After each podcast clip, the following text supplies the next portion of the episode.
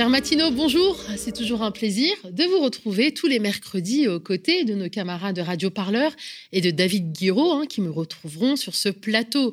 Cette semaine, c'est Violette Voldoir qui viendra discuter de la antidémocratique au parrainage pour les petits candidats. L'équipe de Radio Parleur a suivi des militants de Révolution permanente en plein porte-à-porte pour recueillir le soutien des maires en faveur de Danas Kazib.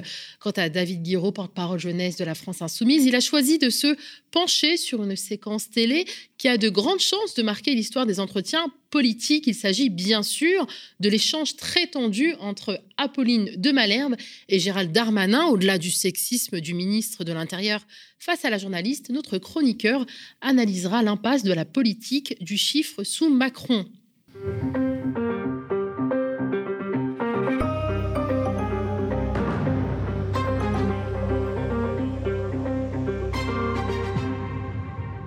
Nous sommes mercredi 9 février, une nouvelle contre-matinale qui voit le jour grâce à votre soutien, qu'il passe par des dons, des abonnements ou des likes. On continue de compter sur vous hein, pour nous donner la force de nous lever très tôt le matin. Vous trouverez le lien vers la cagnotte en description de la vidéo. Et sans plus attendre, la titrologie. EHPAD, après le scandale, le dilemme des familles, le monde aurait pu aller plus loin en titrant le dilemme de la France. En effet, les terribles révélations sur les pratiques du groupe de maisons de retraite Orpea à la suite de la publication du livre de Victor Castanet, Les Fossoyeurs, posent la question du regard que porte notre pays sur les seniors. Et d'ailleurs, hein, pour la députée La France Insoumise Caroline Fia, co-autrice d'un rapport salué hein, sur la crise des EHPAD en 2018, nous sommes face à une maltraitance gouvernementale. Ils ne peuvent pas faire comme s'ils ne savaient pas. Fin de citation. Mais on va faire comme si hein, on découvrait la maltraitance des personnes âgées dans certains établissements. Le Sénat va ouvrir une commission d'enquête chargée d'examiner la supervision des contrôles des EHPAD. À bientôt deux mois l'élection présidentielle. Les sénateurs prévoient d'auditionner les membres du gouvernement et les autorités de santé concernées par les faits décrits dans l'ouvrage du journaliste. Du côté des familles, c'est l'effroi et le sentiment de culpabilité qui gouvernent les proches d'aînés en perte d'autonomie témoignent d'un déchirement lorsque vient le moment où il faut les placer en EHPAD, un choix qui s'impose, parfois comme une nécessité, pour assurer la sécurité d'un proche. Le scandale, qui ne, risque pas de s'arrêter là, hein, une nouvelle enquête du Monde révèle par ailleurs les dérives des cliniques d'Orpea spécialisées dans les soins de suite et la psychiatrie. À Libération, on continue de dresser les portraits des candidats à l'élection présidentielle. Et aujourd'hui, le candidat nous propose de découvrir l'entretien de Yannick Jadot, qui nous promet, je cite, un projet de rupture. Le candidat vert à la présidentielle a détaillé pour Libé sa vision d'une écologie enthousiasmante, espérant créer une dynamique avant la dernière ligne droite. Crédité par les sondages de 5 à 8% des intentions de vote, Yannick Jadot continue de défendre une ligne de politique claire et appelle à un débat de civilisation sur les questions d'environnement. Mais l'écologie est aujourd'hui partout dans les programmes. Hein. Tous les candidats en parlent face à un Jean-Luc Mélenchon qui incarne aussi l'écologie politique. Le candidat écologie Les Verts déclare se démarquer sur les questions internationales. Un rapprochement serait toutefois envisageable avec le camp Taubira. Les proches des deux candidats se sont secrètement rencontrés dimanche pour débattre d'une possible alliance. Les Verts ont réitéré leur refus de s'effacer, appelant la, gagnante de la primaire populaire à les rejoindre, rapporte Libé.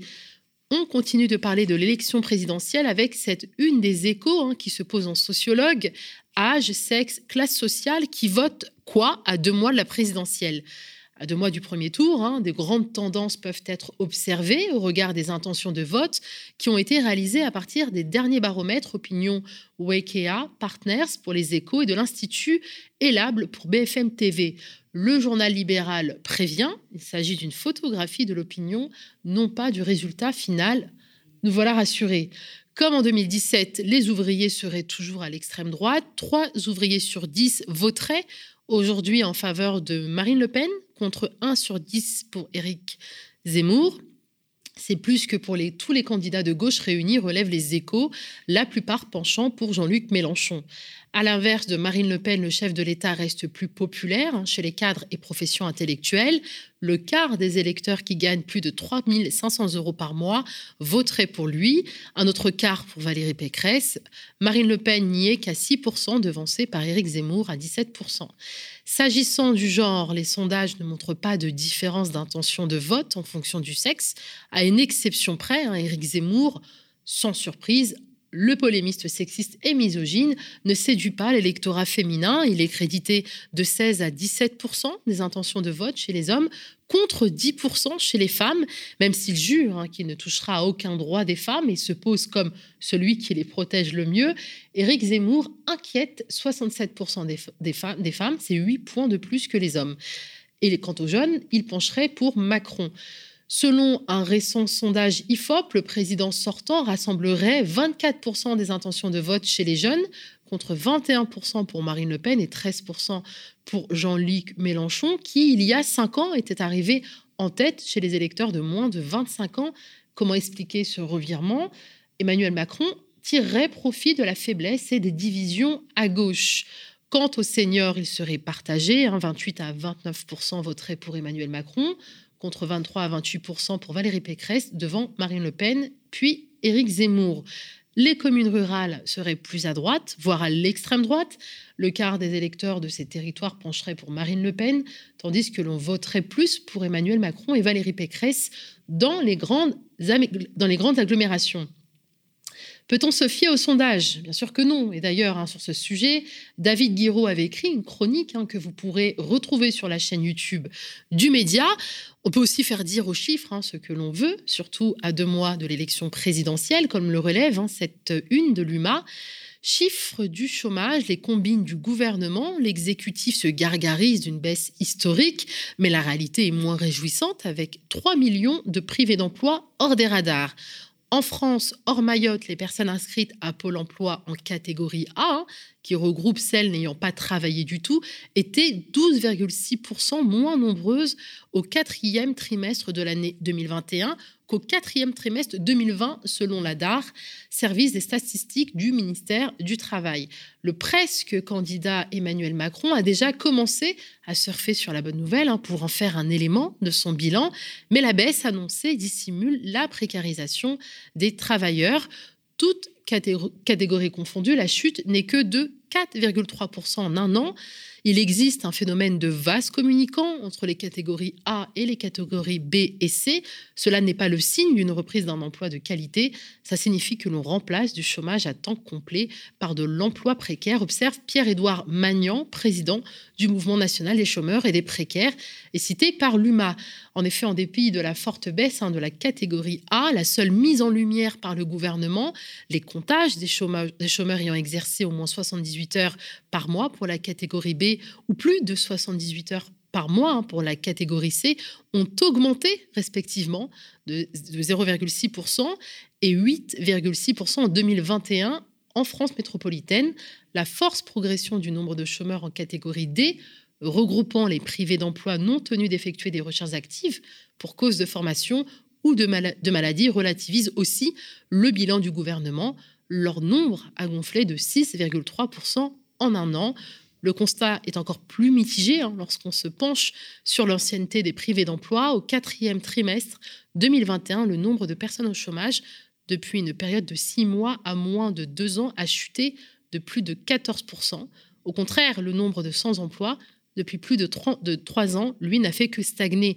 Le chômage de longue durée reste une triste réalité. On en a parlé ici dans la matinale de lundi. Emmanuel Macron ne, se déclare toujours pas candidat en vue de la présidentielle d'avril prochain parce qu'il veut profiter hein, de la stature présidentielle pour se donner un avantage comparatif par rapport à ses concurrents.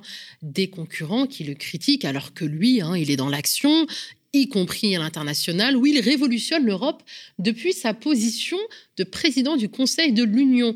C'est bien lui, notre brave président, le super-héros du monde libre, qui va empêcher la survenue d'une guerre d'ampleur internationale entre la Russie et l'Occident autour de l'enjeu ukrainien. Emmanuel Macron a donc pris son bâton de pèlerin et s'est rendu à Moscou pour rencontrer Vladimir Poutine, puis à Kiev pour parler avec la partie adverse. avant la rencontre Macron-Poutine, les fans sous de notre bien-aimé chef de l'État triomphaient déjà. Je sens David Guiraud rire derrière on en a parlé juste avant d'un certain nombre de personnages qui ont tendance à toujours nous dire que nous ne valons rien, que notre voix ne hmm. porte pas, qu'elle ne compte pas. Eh bien là, on le voit et vous venez de le dire, monsieur, elle porte et elle compte. Nous sommes le fer de lance de cette effectivement volonté hmm. d'apaiser les choses, d'être dans une désescalade. puis la rencontre en question a eu lieu à vue d'œil, l'on a pu observer les signaux passifs agressifs de Vladimir Poutine. Par exemple, une mise en scène d'une sorte de distanciation sociale exagérée. Par exemple aussi une blague ambivalente, hein, pouvant laisser l'impression euh, qu'Emmanuel Macron l'a en réalité importuné. Поэтому здесь и находится и, и мучает меня 6 часов подряд вопросами, гарантиями, вариантами решения.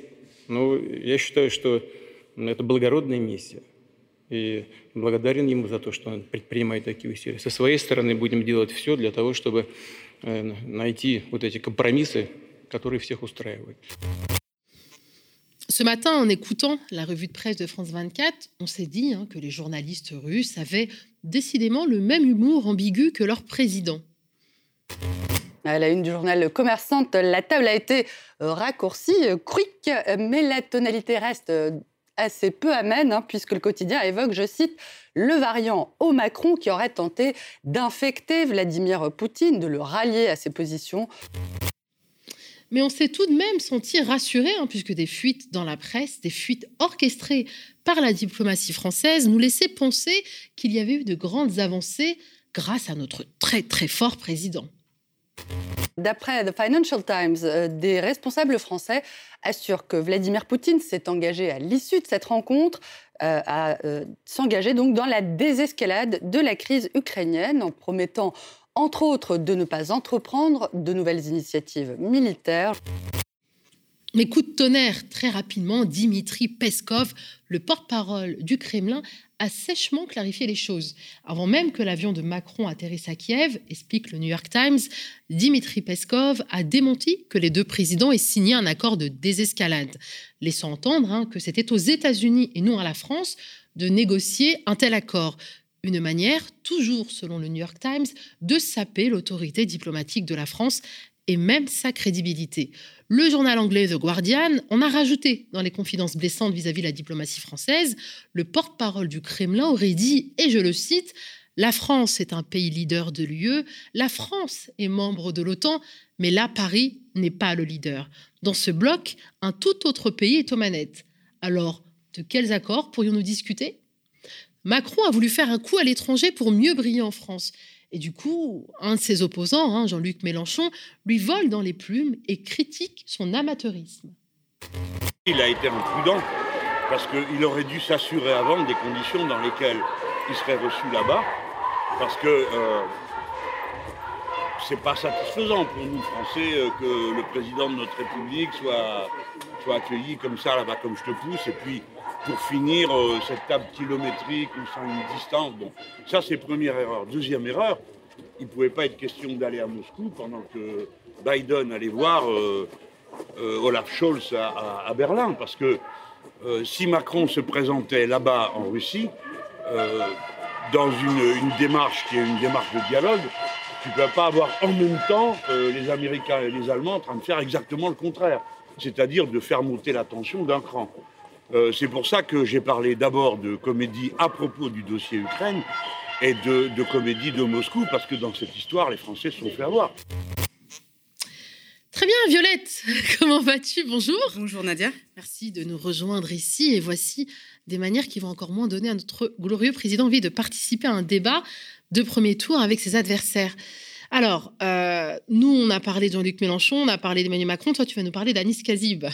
Je vais vous parler d'Anas Kazib, je vais vous parler surtout euh, des petits candidats euh, pour euh, l'élection présidentielle ou plus précisément de la course au parrainage pour les petits candidats. C'est une course difficile, une course contre la montre qui s'arrête bientôt et qui va déterminer le nombre de candidates et de candidats que nous aurons la chance de pouvoir départager lors de l'élection présidentielle.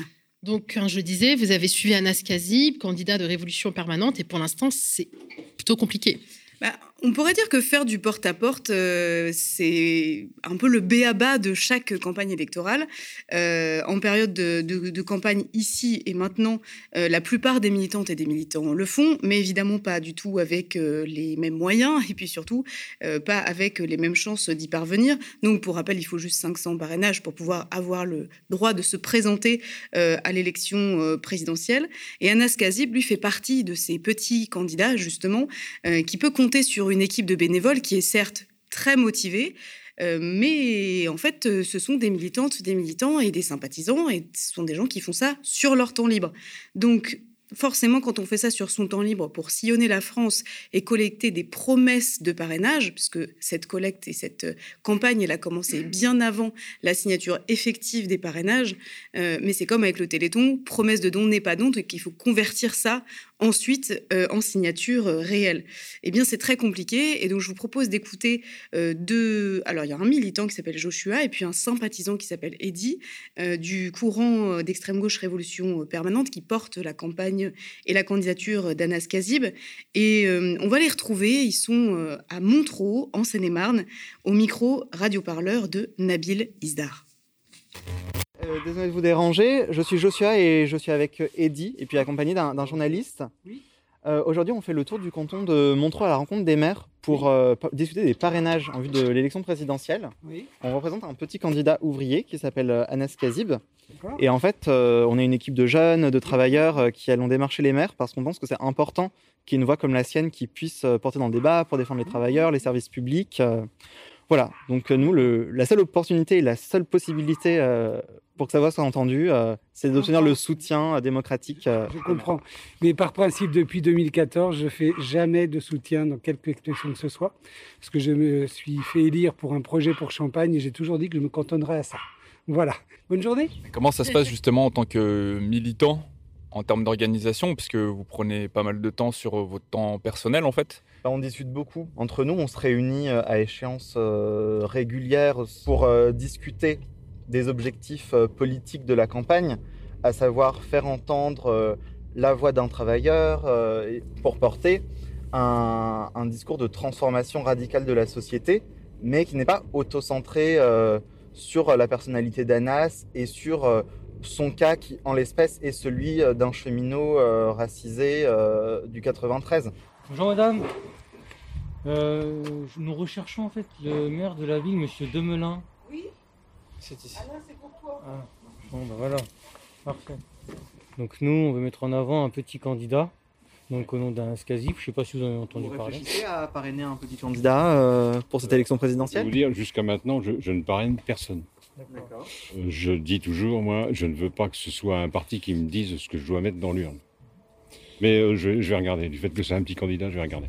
Il n'y a pas de souci. Là, justement, on est confronté au barrage des des signatures. Donc euh, forcément, 500 euh, signatures, c'est... pas très démocratique. Enfin, Exactement. On est bien d'accord avec vous. Vous voyez ce qu'on est obligé de faire. Euh. Qu'est-ce qui fait que vous trouvez les 500 signatures antidémocratiques? Normalement, si on était vraiment en démocratie, on aurait le droit de se présenter tous. Pourquoi Déjà, on met un barrage, 500 signatures, il faut les trouver, 500 signatures. Alors, quand, quand c'est des gros, ben, effectivement, les mecs, ils sont connus, enfin, les femmes aussi, elles sont connues, bon, c'est tout de suite. Quand il y a un petit qui est, boum, ben, on le torpille tout de suite. Dans le jargon, ça s'appelle un maire à revoir. Et que voilà, il y a une potentialité de, signature et que euh, la conclusion à laquelle il arrive, euh, ça ne soit pas tant euh, que du coup c'est un système pourri et il ne faut pas y participer, mais a fortiori alléger un petit peu le, le, poids de ce barrage antidémocratique pour un petit candidat comme le nôtre. Radio Parleur, le son de toutes les luttes. Écoutez-nous sur radioparleur.net. Voilà, vous l'entendez, donc ce système euh, de parrainage par les maires est critiqué par les maires eux-mêmes. Euh, mais c'est un peu l'éternelle polémique, hein, en fait, qu'on retrouve à chaque élection présidentielle, en particulier quand on entre dans cette période cruciale entre euh, mi-janvier et début mars, euh, dans laquelle, en fait, les préfectures envoient les formulaires à remplir aux 42 000 maires de France. Donc c'est là, en fait, qu'il va pouvoir y avoir la vraie conversion des promesses de parrainage en parrainage réel. Et les édiles ont jusqu'au 4 mars pour signer effectivement ce papier. Donc c'est vraiment très, très court.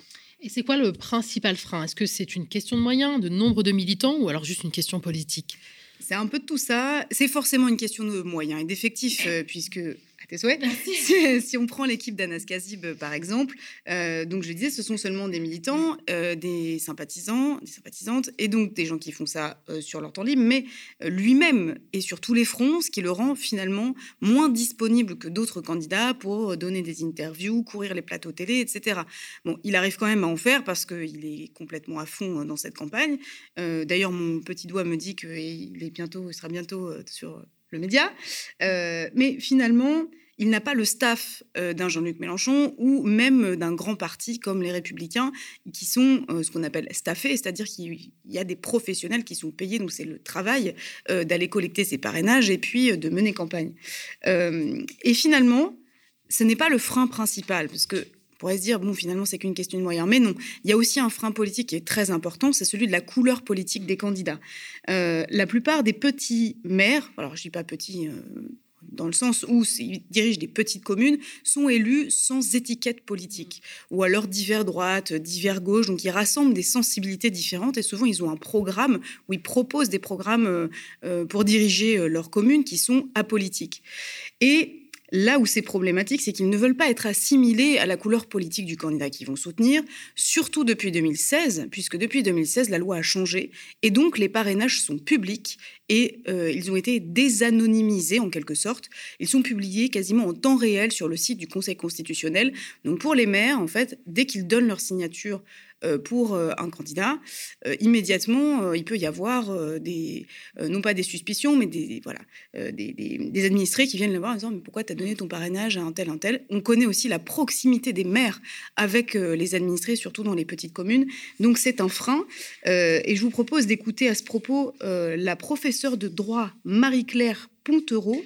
Elle est euh, donc prof de droit constite euh, à l'Université de Bordeaux, là encore interviewée par Nabil Isdar.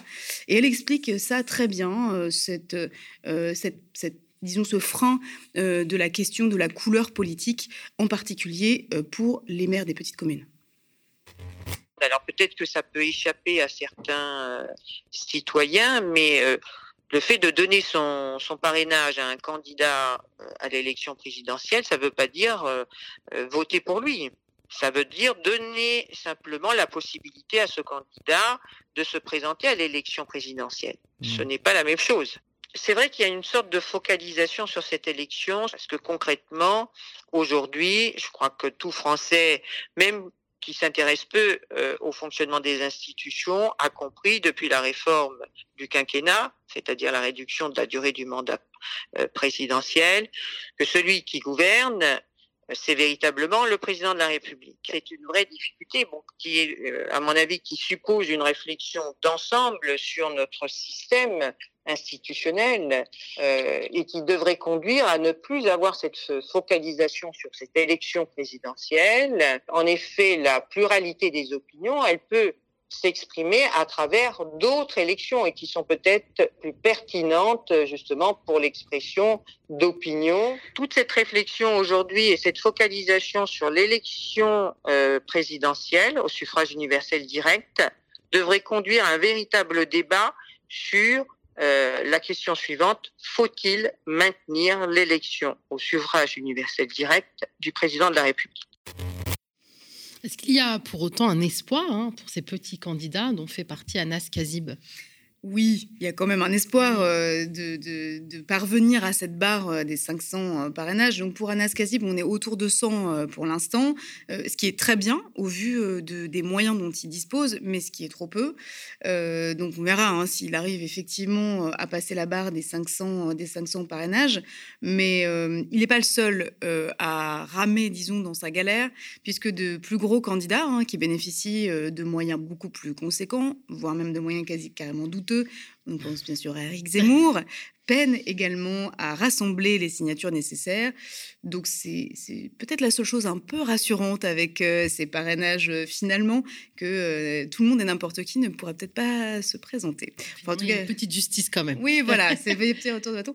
mais vous pourrez donc retrouver ce reportage de Nabil Isdar ce soir sur l'actu des luttes Radio Parleur et suivre cette, cette course au parrainage d'Anas Kazib. C'est vraiment très intéressant. Je vous recommande d'aller pourrez l'écouter en longueur. Ok, merci Violette. Donc rendez-vous hein, sur le site de Radio Parleur pour retrouver radioparleur.net pour retrouver donc cet entretien. Et rendez-vous aussi sur la chaîne YouTube Le Média très prochainement, hein, puisque notre confrère et camarade Abou Hafs est allé à la rencontre d'Anas Kazib. donc restez bien connectés.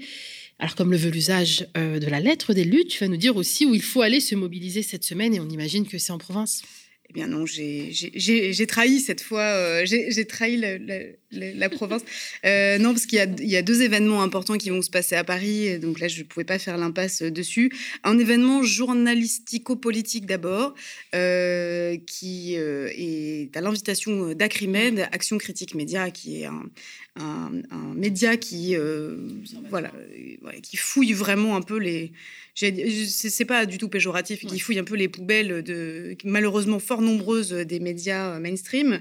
Euh, et donc cette fois, ils vont créer un événement autour des liaisons dangereuses entre les médias et l'extrême droite. Donc ce sera samedi euh, 12 euh, février, donc samedi prochain, à partir de 13h, à la salle Olympe de Gouges euh, à Paris. Il va y avoir pas mal d'autres médias indépendants. Euh, donc ça va être aussi l'occasion d'échanger avec des intellectuels, mais aussi avec des journalistes. Il y aura notamment le chercheur Hugo Paletta, extrêmement intéressant sur la question de l'extrême droite. Et si vous voulez aller manifester avant d'aller euh, voir euh, nos amis d'Acrimed. Euh, il y a la marche Adama qui part à 14h de Place de la République, qui est un combat extrêmement important et qui, comment dire, bénéficie d'un peu trop peu de visibilité en cette période d'élection présidentielle. Donc, voilà, si vous êtes motivé, vous pouvez faire les deux.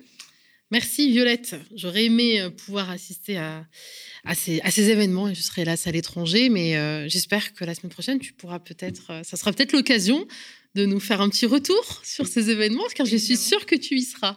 Il y, a, il, y a, des chances, effectivement, mais il y aura de toute façon des gens de l'équipe de Radio Parleur, au moins pour faire des tweets.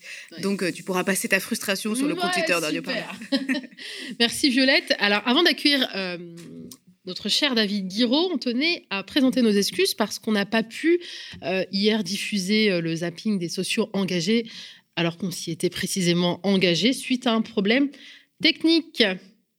Voilà, excuse acceptée. Ouais, on lance le on, lance est-ce qu'on lance le bumper David Guiraud là ou c'est pour 2023 On lance le zap. Ah, on le diffuse aujourd'hui. OK, très bien.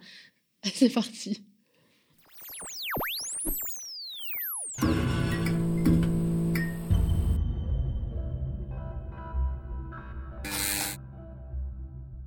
Sans surprise, c'est Christiane Taubira l'ancienne ministre de la Justice de François Hollande a été désignée candidate d'union de la gauche par les électeurs de la primaire populaire, c'est-à-dire un peu moins de 400 000 personnes qui votaient en ligne dans le cadre d'une sorte de consultation devant départager des candidats dont certains avaient refusé de se plier à l'exercice.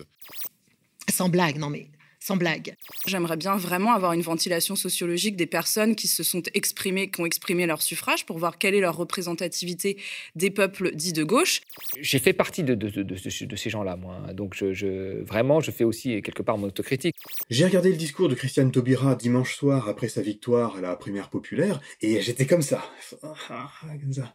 Les phrases creuses où on dit oui, justice sociale, justice environnementale, et puis à la fin, on se colle avec un parti qui a, qui a organisé en, partie, je veux dire, la casse sociale des collectivités locales, qui a voté les lois travail. On doit faire comme si on avait oublié tout ça.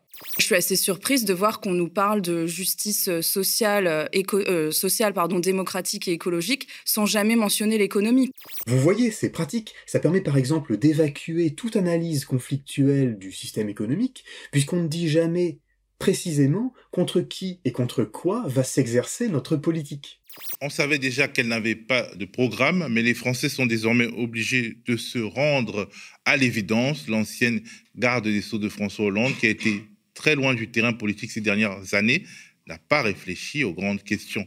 Jean Jaurès, Léon Gambetta, celle de Léon Blum, Pierre Mendès France, Mitterrand, Gisèle Halimi, Robert Badinter. Achetez ma bonne soupe, j'ai mis Jean Jaurès sur la boîte des chiffres à la fois impressionnants et choquants. Les profits des entreprises du CAC 40 au titre de l'année 2021, qui n'était pas l'année la plus folle qui soit, en tout cas pour les citoyens, eh ben, ces revenus pourraient atteindre 137 milliards d'euros, une somme jamais atteinte dans l'histoire. En ce moment, quand tu fais ton plein, t'es mal. Ah, t'es- au bord du malaise, tu sais pas trop si c'est du pétrole ou ton propre sang qui rentre euh, dans le véhicule. Total Énergie devrait annoncer un résultat net de 15 milliards d'euros, le plus gros jamais réalisé par une entreprise française. Total, qui a un projet à plus de 5 milliards d'euros euh, en Arabie Saoudite, qui d'ici 2024 euh, euh, mettra en place cette méga raffinerie de, pour transformer du pétrole en, en plastique. Ils vont pas trop mal, les fournisseurs d'énergie. Ça va, ils sont pas, ils sont pas au fond du trou. C'est des gens qui sont pleinement conscients euh, la dimension mortifère de leur euh, business. C'est le capital qui nous détruit sur beaucoup d'autres sujets sociaux, mais en partie sur euh, l'écologie. L'État, c'est toujours l'État du capital. L'État, c'est sur l'État de la classe dirigeante, bien sûr. hein. En 5 ans, la part des aides au logement dans le PIB est passée de 1,82% à 1,63%, une baisse record. À force de coupe, eh bien, le secteur est aujourd'hui incapable de répondre aux besoins de 4 millions de mal logés. Toutes les personnes qui vont parler d'écologie sans parler des gens, sans parler du quotidien, sans parler des luttes sociales, euh, c'est pas de l'écologie. C'est-à-dire que l'écologie, c'est quelque chose de global. L'antifascisme, l'antiracisme, euh, les luttes coloniales, la question féministe et, la- et les luttes de classe, elles se croisent ou elles sont au carrefour euh, du climat. Il est temps de passer de génération sacrifiée à génération révoltée. Eh Bien, il donne envie ce monde d'après. Pas On nous a bien vendu, hein, du- on nous a vendu du rêve. Hein. Donc voilà, c'est notre pays. Il s'agit de le changer.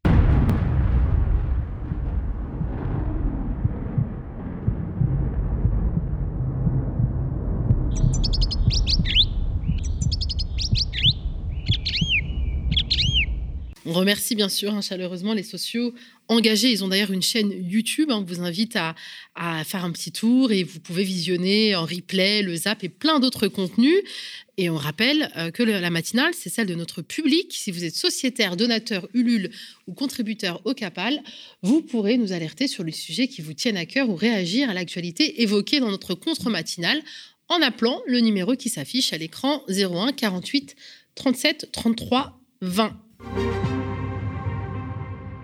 Il est stylé ou pas le, le, le- le bumper il y, a, il y a un- il y a un petit truc. Hein Comment ça va David? Bah ça va. Bonjour Nadia. Je vous demande pardon?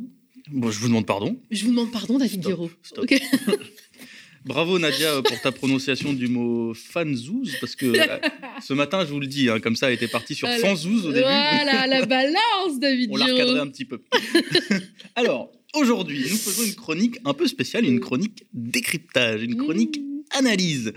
Nous allons nous intéresser à une séquence qui a fait beaucoup parler d'elle hier. C'est évidemment l'interview du ministre de l'Intérieur, Gérald Darmanin, face à la journaliste Apolline de Malherbe sur le thème de la sécurité. Alors, je vous cache pas, un certain plaisir à décrypter ce matin un véritable naufrage pour Gérald Darmanin. On n'est plus dans l'interview politique, mais dans le sinistre. J'espère pour lui que Darmanin a une bonne assurance, parce que les dégâts sont considérables pour son image, évidemment, mais aussi pour ce que cela révèle au fond de la bêtise des discours actuels sur la sécurité. Alors on commence tout de suite par ce premier extrait où on sent que Darmanin eh bien, est tombé sur un os, regardez.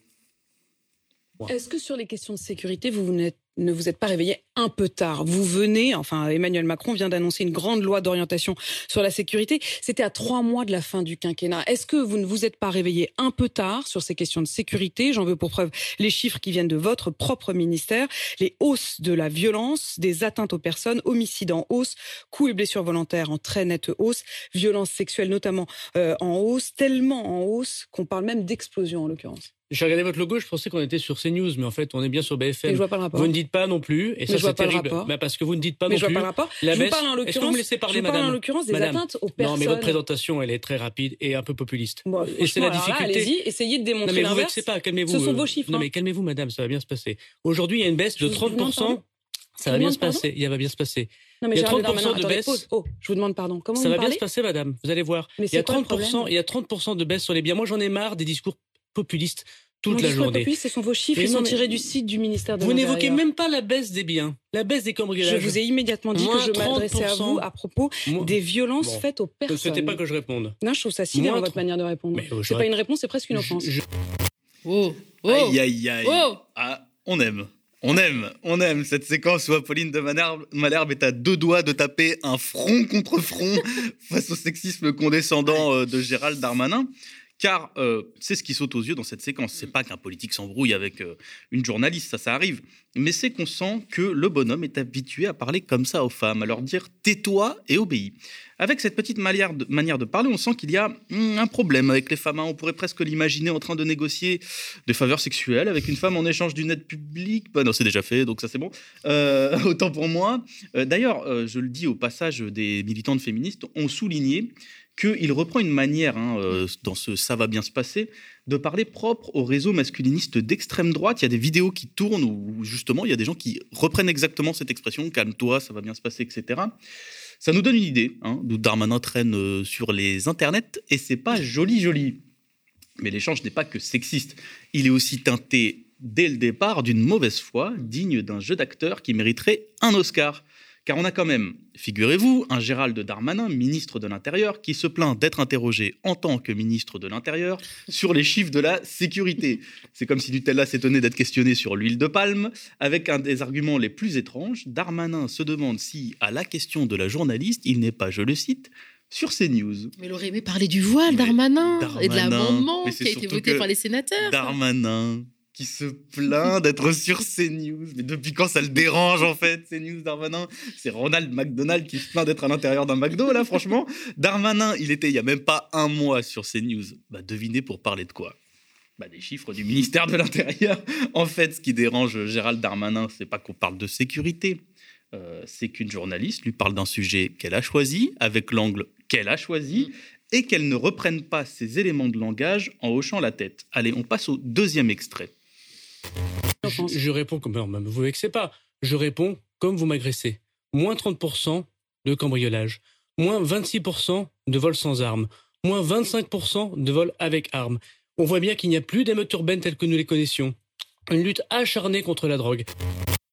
Les arguments de Darmanin, ici, c'est une véritable performance euh, artistique. Interrogé sur les violences sur les personnes, Darmanin dit Mais les violences sur les biens Alors, il y aurait, selon le ministre de l'Intérieur, une baisse des cambriolages. Jure. Une baisse des cambriolages alors qu'on sort de plusieurs confinements et que tout le monde est en télétravail. C'est-à-dire chez lui, bah, j'y aurais pas cru, moi, personnellement. Euh, c'est vrai qu'en ce moment, la vocation de cambrioleur est un peu en crise depuis que les gens sont encore chez eux en slip à 15h dans leur lit en train de remplir des fichiers Excel. Mais je vois pas très bien en quoi ça serait un succès à mettre au crédit de l'action de Gérald Darmanin. Euh, deuxième argument notable, il n'y aurait plus d'émeutes urbaines. Bon, bah là, je vais rien dire. hein. Je précise quand même que les gilets jaunes sont toujours sur la banquette arrière. hein. Je l'ai dit la semaine dernière. Attention, Gérald, au prix de l'essence. Et puis, superbe argument de la lutte acharnée contre la drogue. Là, on touche au sublime. Attention à vos yeux, ça brille. hein. On se souvient des saisies records de fraises Tagada, des descentes de police suite à des clips de rap, comme à Grenoble, suite à la très dangereuse chanson Grenoble, c'est chaud, Grenoble, c'est chicagreux. Bref, c'est un très beau bilan, euh, Gérald Darmanin. Continuez, les gars. On passe à la suite avec ce nouvel extrait. Vous avez raison. Il y a des augmentations très fortes d'atteintes contre les personnes. Pour Merci. une raison. Vous faites de la politique ou vous êtes journaliste? Je vous pose la question de savoir si les atteintes aux personnes ont augmenté. Je vous dis les chiffres et vous Permettez-moi, me répondez que j'ai raison. En 10 minutes d'intervention, vous arrivez effectivement à ne pas dire un mot positif du travail extraordinaire que font les policiers et gendarmes, indépendamment de la classe politique. Alors, deux éléments hein, retiennent dans cet extrait mon attention et mon envie euh, de rire. D'abord, quelle question La question vous faites de la politique ou vous êtes journaliste? Mais dis donc, c'est qu'Apolline de Malherbe est à deux doigts de devenir étiquetée journaliste engagée, comme Tabouaf, hein, comme tous les journalistes en fait qui font euh, leur boulot. La même Apolline de Manarbe, hein, qui il y a une semaine se faisait incendier sur Internet pour son interview de Patrick Balkany, peut se frotter les mains. Darmanin vient de la doubler comme journaliste anti-système, à savoir que qualifier euh, Apolline de Malherbe d'anti-système, c'est à peu près comme dire que François Hollande est socialiste. Il y a un certain décalage, il y a du chemin, il y a une audace. Mais il y a surtout euh, cette séquence juste après, cette séquence euh, émotion, ce moment de frisson où on a envie de sortir un mouchoir pour pleurer en concert avec Darmanin lorsqu'il évoque le travail formidable de la police qui n'a pas été relevé par euh, Apolline de Malherbe, comme si critiquer le ministre de l'Intérieur, c'était au fond détester euh, la police. Alors, moi, je ne sais pas pour vous, personnellement, j'appelle ça du chantage affectif, on n'est pas loin de la relation toxique. Et puis, s'il disait ça encore à un islamo-gauchiste euh, comme moi, passe encore, bon, des gens auraient pu y croire, mais Apolline de Malherbe, Franchement, là, ça devient un peu gros. Tu pousses le bouchon un peu loin, Gérald. Le jour où Apolline de Malherbe devient anti-police, c'est que je pense qu'on est à moins de 24 heures hein, de la révolution prolétarienne. Et encore 24 heures, je suis large hein, sur le timing. Mais bon, on va pas se mettre à rêver trop longtemps. On passe ce nouvel extrait qui est aussi une performance. En Je dis revanche, tous les sur jours. Ce que font les policiers et les gendarmes, Gérald Darmanin. Madame, madame, le ressenti si Français, Zemmour et Madame Le Pen si augmentent. 69% des Français jugent votre bilan négatif, c'est peut-être qu'il y a un problème. Madame, vous savez, je croise très souvent les électeurs puisque j'ai le bonheur et la chance d'être élu souvent dans des quartiers populaires difficiles. Je connais leurs difficultés je vois bien l'appréhension qu'ils ont vers les femmes et les hommes politiques. Et si je me suis engagé dans la politique, c'est justement parce que j'essaie de résoudre ces problèmes. On n'y arrive pas toujours, mais j'essaie de les résoudre. Ce qui est sûr, c'est que dans l'augmentation générale et continue des populistes depuis de très nombreuses années, une partie des médias en sont responsables, notamment par la présentation parfois fallacieuse, comme vous l'avez fait, et je le pense profondément, des chiffres de la délinquance. Qu'est-ce que tu as dit juste avant, là, pendant, pendant le passage de l'extrait Le Je culot même plus. Si, tu dis, Ah, tu le dis culot, ouais, le elle a da- dit, bah, elle a tu dit vois, le culot, le culot. Bah oui, parce que vous avez bien entendu. Gérald Darmanin en lutte contre le populisme, Gérald Darmanin en lutte contre l'extrême droite, Gérald Darmanin en lutte contre les discours sécuritaires, Gérald Darmanin en lutte contre les violences. euh, Enfin, non, on s'emporte un peu, mais euh, qui peut bien être responsable quand même de la montée des discours sécuritaires? On se demande, hein. Et ce serait pas Gérald Darmanin qui a annoncé en septembre 2020 promettre des chiffres tous les mois sur l'insécurité, alors que les chiffres sont déjà d'ailleurs publiés euh, par son ministère. Le but de l'opération, c'était quoi? C'était juste de saturer les ondes tous les mois sur les thèmes sécuritaires. Ça alors, Darmanin qui se plaint de l'extrême droite. Mais, mais qui diable a bien pu faire monter Marine Le Pen dans les sondages? Est-ce que ça serait pas Gérald Darmanin qui qualifiait Marine Le Pen de trop molle sur l'islam il n'y a pas si longtemps? Bigre. Allez, on passe un nouvel extrait et un dernier extrait pour euh, voir jusqu'où va l'audace de ce monsieur. Il y a effectivement une augmentation des violences aux personnes, mais il y a surtout aussi des actes terroristes qui sont en diminution et une baisse profonde des atteintes aux Et biens. vous avez pu l'exprimer ce Sur le- matin, Gérald Bah, Darmanin. heureusement que j'ai pu euh, ouvrir mon, mon, mon clapet, parce que sinon vous Mais c'est pour ça que je vous ai invité, figurez-vous, vous Gérald Darmanin. Quelle agressivité, c'est Mais vraiment non, je trouve ça incroyable. Je trouve ça incroyable votre façon de faire, C'est très difficile, franchement, c'est très difficile de travailler ainsi. Non, c'est très difficile. Je Mais si comprends vous me bien d'être permettez- ministre de l'Intérieur quand 69% des Français jugent votre Bon. bilan négatif. Ça, je comprends que ce soit difficile. Non, mais j'entends bien. Vous savez, les critiques, j'y suis très habitué et c'est le rôle normal du ministre et singulièrement du ministre de l'Intérieur. Mais ce qu'il faut dire quand on dit la vérité, on ne la chante pas à moitié, comme disait euh, Jean Ferrat.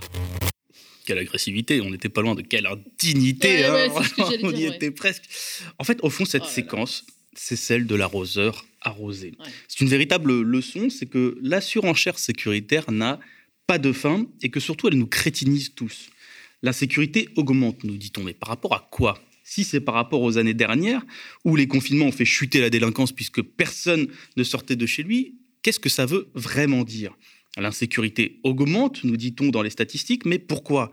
S'agissant de l'explosion, par exemple, statistique des violences sexistes et sexuelles, et derrière cette statistique, est-ce qu'au fond, ce n'est pas surtout que, enfin, des femmes décident, osent porter plainte malgré, on l'a vu, les obstacles pour les femmes rencontrés au moment du dépôt de plainte dans les commissariats. On se souvient des femmes qui ont témoigné sur Twitter il n'y a pas euh, si longtemps avec le hashtag euh, double peine et qui disaient qu'effectivement, ça devient toujours quand même compliqué quand vous portez plainte pour une agression euh, sexuelle, qu'on vous demande en premier comment vous étiez habillé. Mais cette augmentation statistique, c'est une augmentation statistique. Est-ce que la réalité, c'est que les femmes ne sont pas en vérité agressées sexuellement de manière massive depuis des années? Et puis, euh, tous ces sujets s'empilent débilement dans une course aux chiffres et au final, on, on en oublie des choses simples. Que la fameuse, par exemple, lutte contre tous les trafics cache une réalité.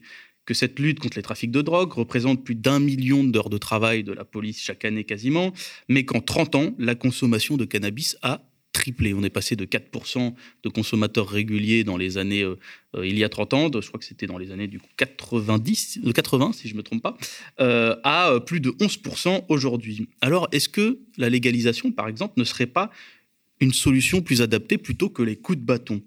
La politique du chiffre a un objectif, de créer cette surenchère sécuritaire, mais surtout, elle a une conséquence très concrète qui consiste à penser qu'on peut résoudre tous les problèmes de la société uniquement par l'emploi de la force armée et de la police. Et je conclurai ma chronique, puisque Gérald Darmanin citait Jean Ferrat.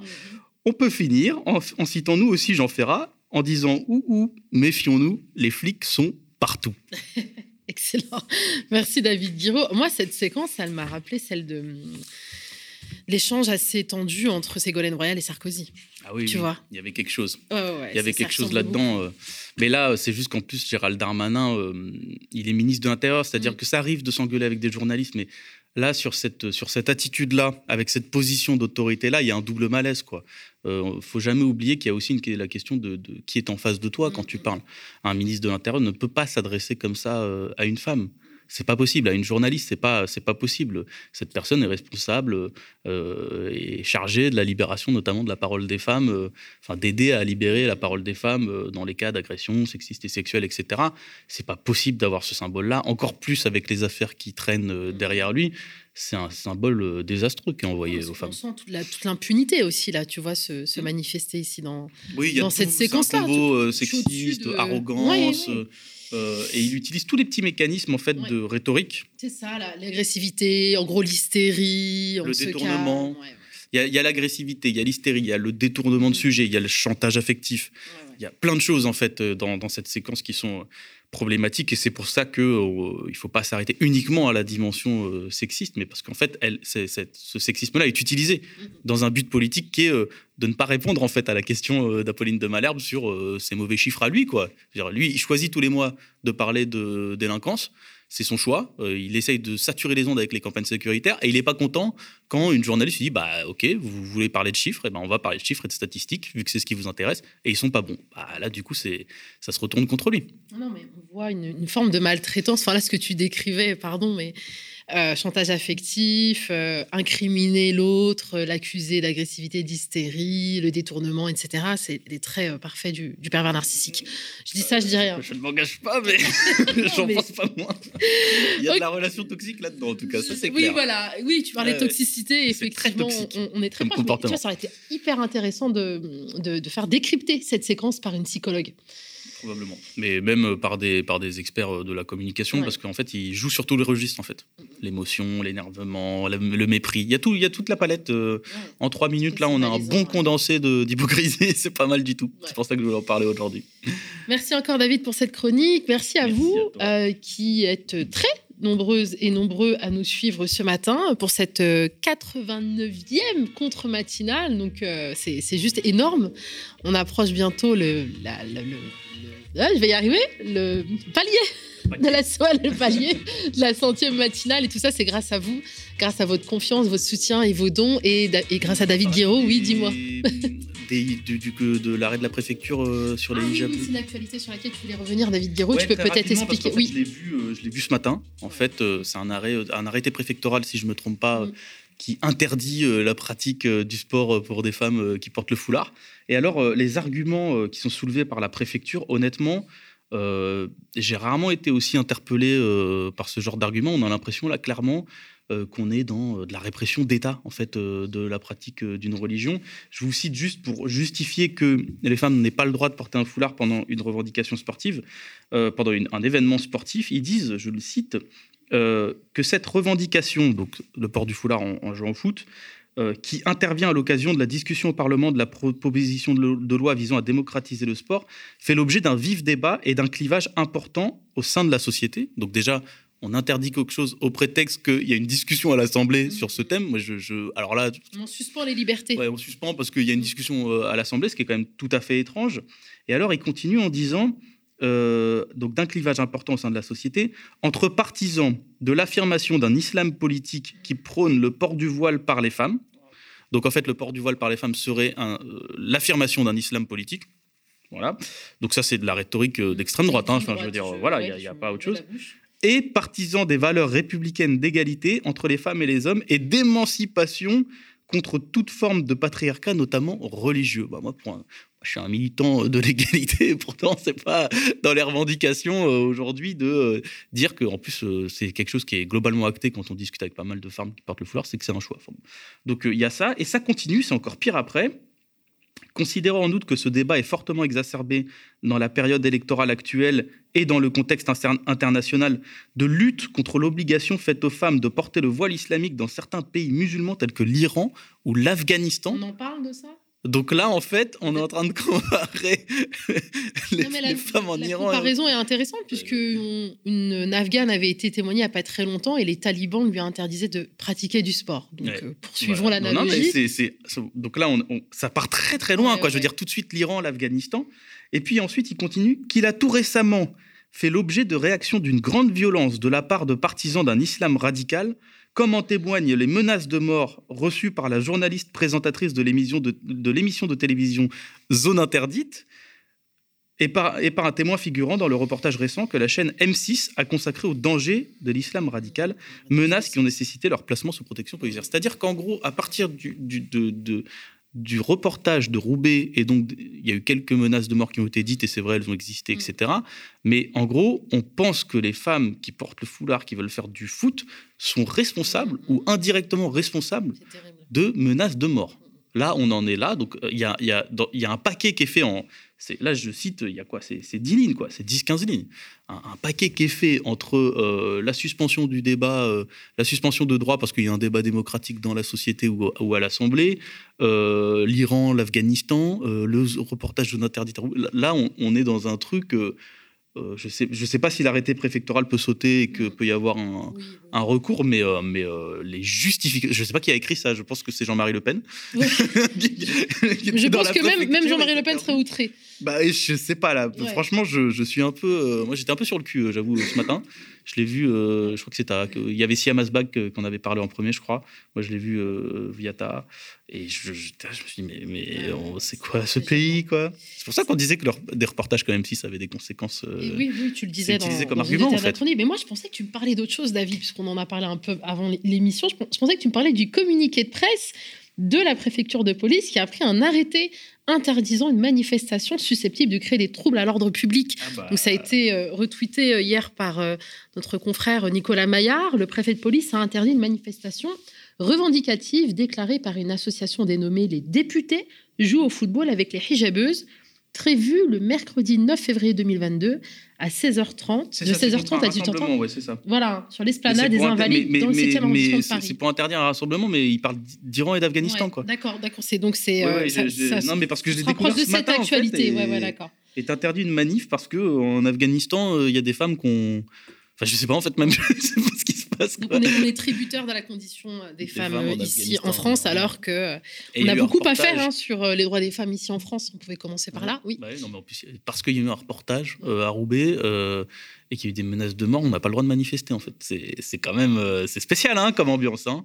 Alors qu'il me semblait que la manifestation c'était justement une expression pacifique du désaccord. Justement, c'est ce qu'il y a de, de, de mieux pour euh, manifester son opinion. C'est mieux que les menaces de mort, c'est mieux que ne rien dire, c'est mieux que s'énerver chez soi. C'est juste on sort et on parle en fait. C'est ça aussi la manifestation. C'était un match de foot en plus de ça, enfin la, la manifestation en question pendant que l'extrême droite défile tranquillou dans les rues de Paris. Voilà, donc moi je découvre ça. Mais Voilà. sur le cul. Bon, Mais, mais, on dit quand même sur un Gérald Darmanin en très grande forme, donc euh, ça nous permet de rigoler. Voilà, re- repensons au naufrage du, du ministre de l'Intérieur et tout ira bien. Merci encore David Guiraud, merci. Merci à toi. À vous et à toute l'équipe euh, qui euh, réalise hein, cette contre-matinale. Vous pouvez retrouver bien évidemment ce contenu et tous les autres sur la chaîne YouTube de la matinale. Vous pouvez aussi trouver l'émission en format replay. On compte sur votre soutien hein, qui passe par des dons, les likes, les partages et les abonnements. Et vous retrouverez euh, Théophile demain. Et euh, quant à moi, vous me verrez vendredi. Je vais y arriver. Je, je suis tellement choquée par euh, toutes ces informations comme ça qui tombent, euh, tu vois, comme une espèce de flash AFP. euh, voilà. C'est notre côté breaking news. Exactement, breaking news. Cherchez le mot. Merci David, merci à vous et à très bientôt.